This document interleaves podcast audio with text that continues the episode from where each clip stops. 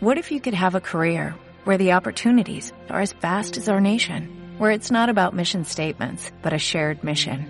At U.S. Customs and Border Protection, we go beyond to protect more than borders, from ship to shore, air to ground, cities to local communities. CBP agents and officers are keeping people safe. Join U.S. Customs and Border Protection and go beyond for something far greater than yourself. Learn more at cbp.gov/careers. Entérate de las noticias más importantes en nuestra lengua. Al ritmo de la noticia con Mónica Marquesi y Alexandre Hernández. A continuación, el boletín informativo de esta hora. Las autoridades electorales de Ecuador están evaluando alternativas para organizar las elecciones del 2021 ya que se prevé que para ese momento la situación del COVID-19 no permita realizar unas elecciones con concurrencia masiva a las mesas electorales. Para conocer los detalles de cómo se adelanta Ecuador en la preparación de este evento, hacemos contacto con la coordinadora de medios comunitarios, populares y educativos de Ecuador, Corape, a través de Contacto Sur.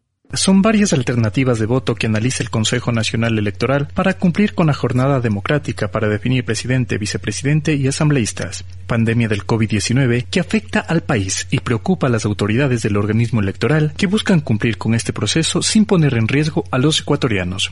La presidenta del CNE, Diana Tamaín, durante una rueda de prensa junto al consejero José Cabrera, dio a conocer las propuestas. Como es el voto telemático, como es el voto postal o el voto este, electrónico. Eh, estamos analizando todo, no se descarta ninguna. Eh, la, la sociedad tiene que conocer, la ciudadanía tiene que conocer cuál es la mejor alternativa. Sobre esta opción, el consejero Cabrera señaló que tiene implicaciones legales. Sabemos que en la Constitución el artículo 62 eh, dice claramente que el voto es universal, directo, secreto y escrutado públicamente.